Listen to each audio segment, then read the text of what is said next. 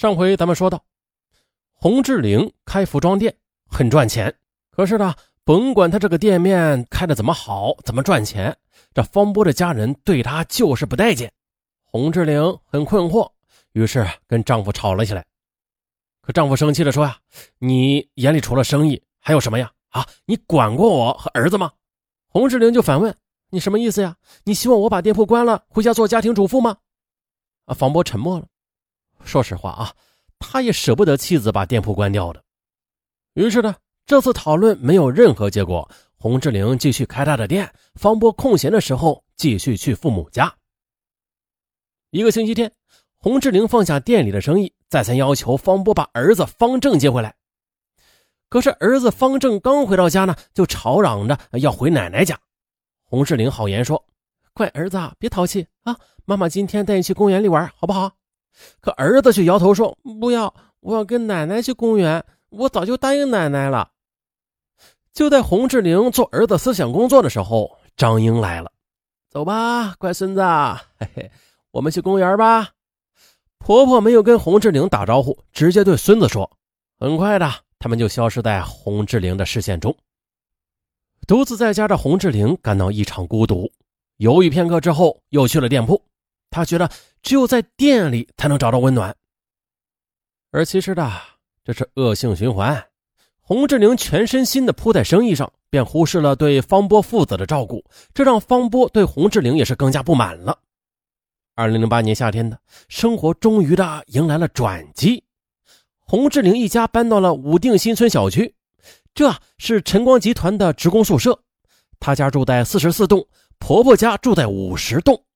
在洪志玲的强烈要求下，儿子方正终于回家了。这么一来，一家人总算是可以团圆在一起了。洪志玲很开心。可是这事儿啊，远没有他想象的那么简单。一天一大早了，洪志玲夫妇还在睡觉呢，突然传来敲门声。儿子跑出去开门，哎呀，又是婆婆张英。洪志玲赶紧起床，准备跟婆婆打声招呼。走进客厅，只见婆婆正在跟儿子方正交代。啊，这是你的早餐啊，这是你爸爸的。婆婆说完，便跟孙子告别离开了。哎，洪志玲愣住了，婆婆竟然没有给她准备早餐啊，只准备两个人份的。洪志玲气愤至极，抓起桌上的两份早餐呢，准备扔到垃圾桶里。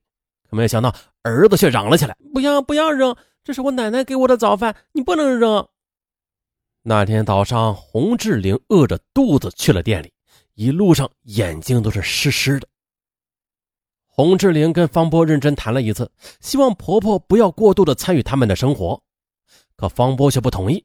我觉得现在挺好的呀，有老人照顾我们的孩子，至于你，把自己照顾好就行了。可，可这还像是一个家吗？哦，如果要像一个家，你首先要尽到自己的责任。方波再次抛出了责任论，这句话惹恼了洪志玲。我每天想尽责任，你爸都会抢在我前边。我呢，我要花时间去做生意，我哪里抢得过他呀？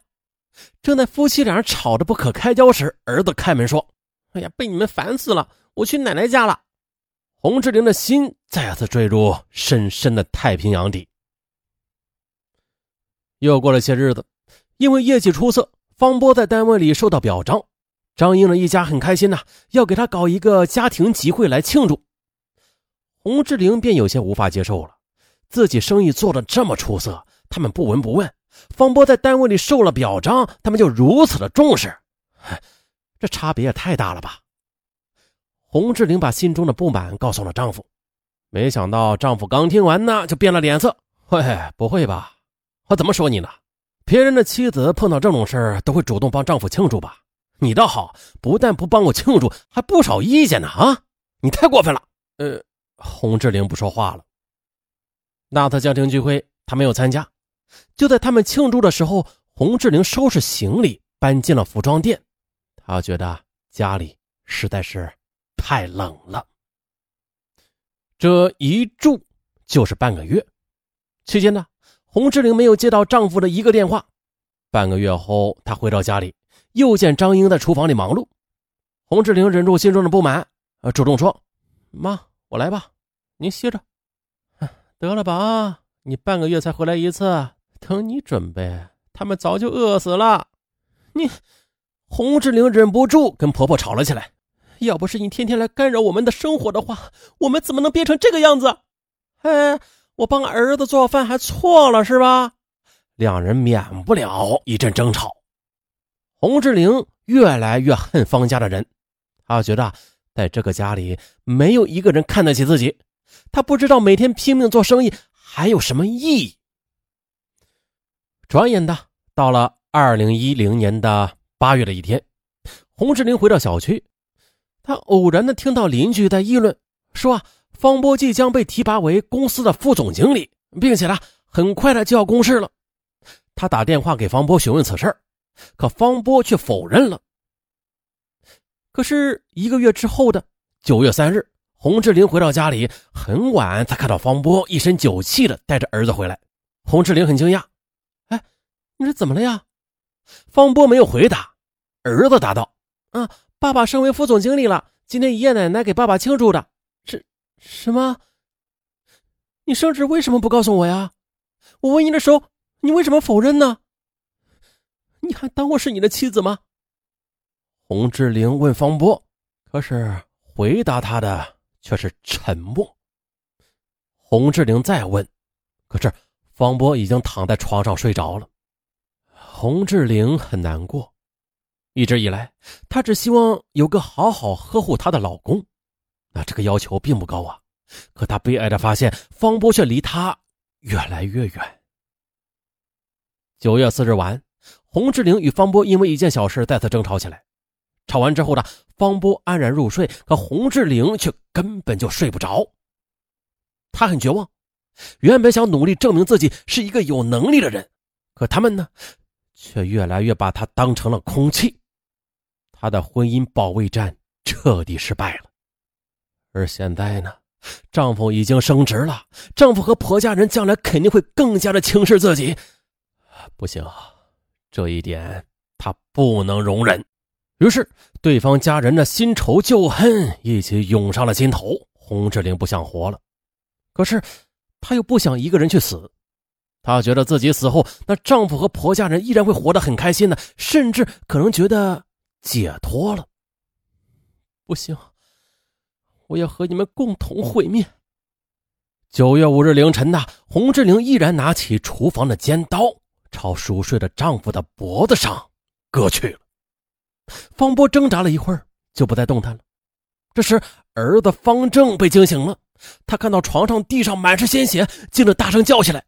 准备自杀的洪志玲看到儿子，他心中一动，不行，丈夫死了。自己也马上要死了，那儿子今后肯定要跟爷爷奶奶过的。他不想把孩子留给婆家，他对儿子说：“儿子，妈妈对不起你，你陪妈妈一起去天堂吧。”“不，我不要！”儿子惊叫着爬起来就往客厅里跑。可洪志玲迅速的追上儿子，朝着他的脖子上狠狠的捅了一刀。方正的眼神也渐渐的暗淡下去。几分钟后，确认儿子已经死亡了，洪志玲也割腕自杀。一切都安静了。第二天早上七时，张英来给儿子和孙子送早饭，刚刚打开门呢，就吓呆了。只见那方波和方正正躺在床上，浑身是血，一动不动；而洪志玲则躺在一旁，还在不断的抽动着。邻居闻讯赶来，迅速拨打电话报警。经检查。方波和方正已经当场死亡了，而洪志玲还尚有鼻息。快，警方立即将他送到南京市中医院急救。于是，经过医院的急救，洪志玲终于清醒过来了。躺在病床上的她，对方家人依然是仇恨的。他们无视我的努力，他们一直把我当做不存在，他们活该。洪志玲杀害丈夫、儿子一案在当地传开之后，人们议论纷纷。有人说的，经济发达的苏南人瞧不起经济落后的苏北人，这个传统也是由来已久的。婆婆张英将这种偏见带到家庭生活中，过分的参与儿子的生活，无视苏北媳妇的存在，最终导致洪志玲心生不满，为悲剧的发生埋下了祸根。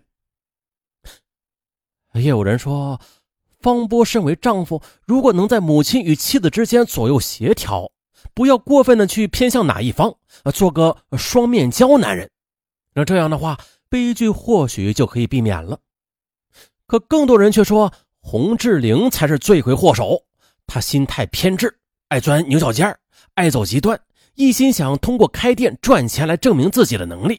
提升自己在家庭中的地位，结果他反而让自己与家人相处沟通的时间越来越少，导致家庭成员之间的矛盾恶化，从而引发悲剧。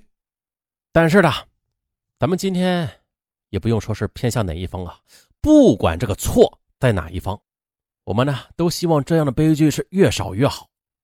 再说婚姻吧，它本来啊就是门科学，那婆媳之间的关系啊。